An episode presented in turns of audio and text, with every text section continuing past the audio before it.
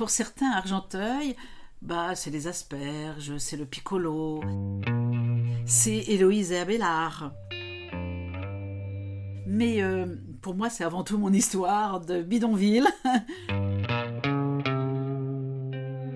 Alima Bomédienne Thierry, je suis euh, argenteuillaise de naissance. Euh, mes parents se sont connus et se sont mariés à Argenteuil, même s'ils venaient de l'autre côté de la Méditerranée. Et euh, je suis née ici dans les bidonvilles d'Argenteuil.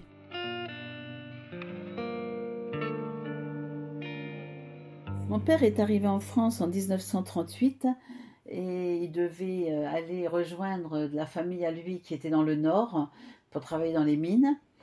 Il a à peine commencé à travailler que quand les Allemands ont passé la ligne Maginot, ils ont ramassé tous les, euh, j'allais dire, tous ceux qui étaient circoncis.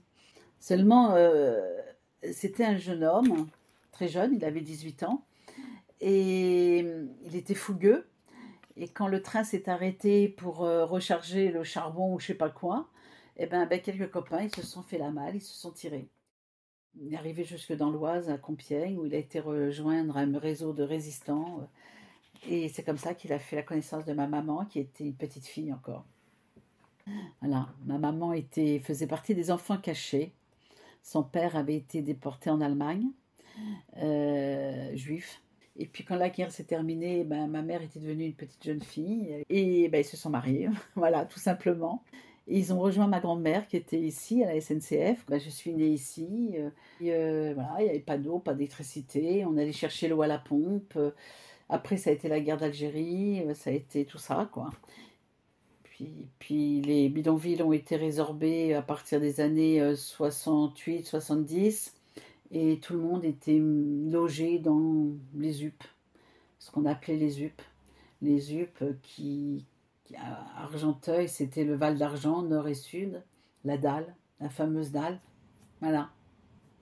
C'est comme ça qu'on construit euh, ses racines, même si on ne s'appelle pas euh, Le Pen et qu'on s'appelle Vaumédienne. Hein J'ai toujours une anecdote. J'étais petite et mon père me faisait réciter un truc et je me suis rendu compte qu'il savait pas lire parce que le cahier était à l'envers. Mais il nous faisait réciter. Et si j'avais le malheur de buter sur un mot, retourne, tu connais pas. C'était incroyable. Mais il nous a tellement poussé parce qu'il nous disait toujours, moi j'ai pas immigré ici, je me suis pas exilé, j'ai pas donné ma vie pour avoir des enfants qui sont bêtes comme moi. Ok? Donc vous devez réussir. C'était sa revanche en fait. Quand on est enfant et qu'on va à l'école, on comprend la différence tout de suite entre nous qui venons des bidonvilles et les autres. Euh, on allait à l'école des coteaux, quartier très pavillonnaire, très bobo aujourd'hui, et qui euh, ont. Bonjour Oui, vous pouvez déposer le dossier, s'il vous plaît. Merci. Au revoir.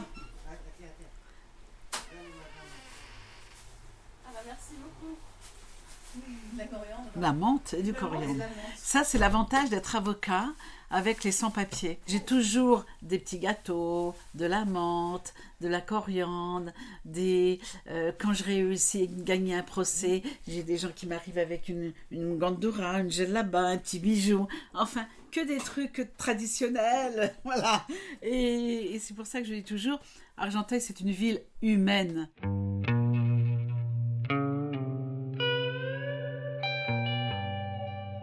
Début, je me suis euh, engagée avec euh, le collectif des sans-papiers à Paris et on a fait partie euh, de, des gens qui ont été rejoindre à Saint-Bernard ceux qui étaient ceux qui étaient en train d'occuper et on les a aidés à occuper l'église, à apporter, à alimenter, voilà. Et, puis c'est comme ça qu'il y a eu des groupes de sans-papiers ici à Argenteuil qui m'ont interpellé, à Paris d'ailleurs, en disant nous on n'est pas de Paris, on est venu ici parce qu'on n'a pas de collectif sur le Val d'Oise, on n'a pas de collectif Argenteuil. Alors que nous, on allait sur Paris parce qu'on est bête, on ne savait pas qu'il y avait des sans-papiers à Argenteuil. Donc on a créé le collectif de sans-papiers.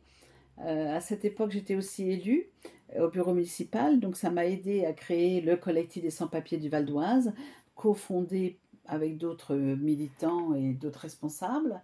Et euh, comme c'était complètement bloqué au niveau des négociations, on a décidé d'occuper l'église et on a occupé le centre pastoral pendant plus d'un an. Le combat pour les droits, c'est le combat de mes tripes en même temps et c'est aussi le combat de, ma tête parce que euh, plus je réfléchis, plus je pense que les choses sont, euh, aujourd'hui en particulier, les choses, on le voit, sont complètement injustes. Euh, c'est aussi la raison, je pense, pour laquelle je me sens investie d'une envie de, en même temps, continuer mon combat en tant qu'avocate, hein, aux côtés de, de, ceux qui n'ont pas la possibilité d'avoir la voix pour se battre, hein, donc être leur voix, mais en même temps mon côté politique pour faire changer les choses la société, parce que les choses ne changeront pas toutes seules, et que euh, si tu veux que les choses changent, eh ben, il faut savoir relever les, manches et puis euh, se mettre au boulot. Voilà. Ça, pour moi, c'est fondamental. Hier, j'ai réussi à obtenir la régularisation de quelqu'un grâce à une directive que j'avais fait voter au Parlement européen. Le, truc est incroyable.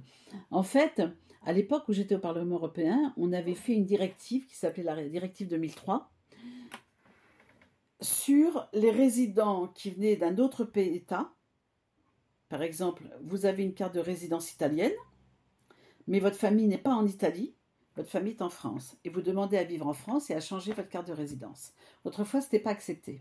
En 2003, il y a eu une directive pour laquelle je me suis battue et que j'ai portée à l'époque où j'étais élue pour que ce droit lui soit reconnu au nom de l'unité familiale. Et il y a deux jours, au tribunal français, ici à Cergy, j'ai fait valoir devant le juge que le préfet n'avait pas respecté la directive 2003. Or, une directive européenne, on ne peut pas l'ignorer. Même si ce n'est pas la loi, on ne peut pas l'ignorer. Et c'est comme ça que j'ai gagné un truc.